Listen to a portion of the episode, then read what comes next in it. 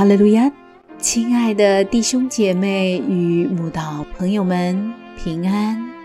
今天我们要分享的是《日夜流淌心中的甘泉》这本书中十二月二十五日圣灵果子这篇灵粮。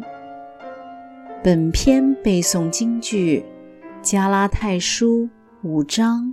二十二到二十三节，圣灵所结的果子，就是仁爱、喜乐、和平、忍耐、恩慈、良善、信实、温柔、节制。你是否曾经检视自己属灵的生命，有结出圣灵的九种果子吗？不知是结实累累、稀稀疏疏，还是未见一颗，所结的果子是又大又美，还是又小又丑？主耶稣说：“我赐给你们一条新命令，乃是叫你们彼此相爱。我怎样爱你们，你们也要怎样相爱。由此可知。”爱为何列为圣灵果子之首了？因为有了爱，其他的果子才能结出，也才有意义。所以，神所赐的新命令，就是以爱为先，要求我们彼此相爱。人生在世，必有患难，要在患难中喜乐，不是一件易事。但保罗却勉励大家：“你们要靠主常常喜乐。喜乐是一种非凡的能力，靠自己很难做到，但靠主就可以常常喜乐。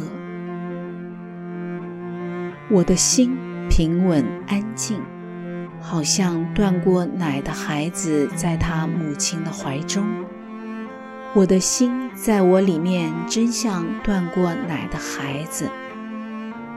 心里平和的人不会吵吵闹闹，心灵总是平静安稳，好似一个断过奶的孩子，在他母亲的怀中幸福满足地依偎着。许多脾气不好的人信主以后。圣灵都帮他们逐渐结出忍耐的果子。他们虽然天生个性急躁，不易忍耐，却也逐步学会耐性等候神。主啊，你本为良善，乐意饶恕人，有丰盛的慈爱赐给凡求告你的人。神啊，你既以恩慈待我。求你帮助我，时刻以良善待人，帮我结出恩慈与良善的果子。主啊，愿如你所说，我们若认自己的罪，神是信实的，是公义的，必要赦免我们的罪，洗净我们一切的不义。愿你的信实常与我们同在。温柔的人有福了，因为他们必承受地土。凡是以温柔的态度待人，既有美好的人际关系，还能得到承受地土的应许，结出这种圣灵的果子，真好。凡事过量，皆无益处。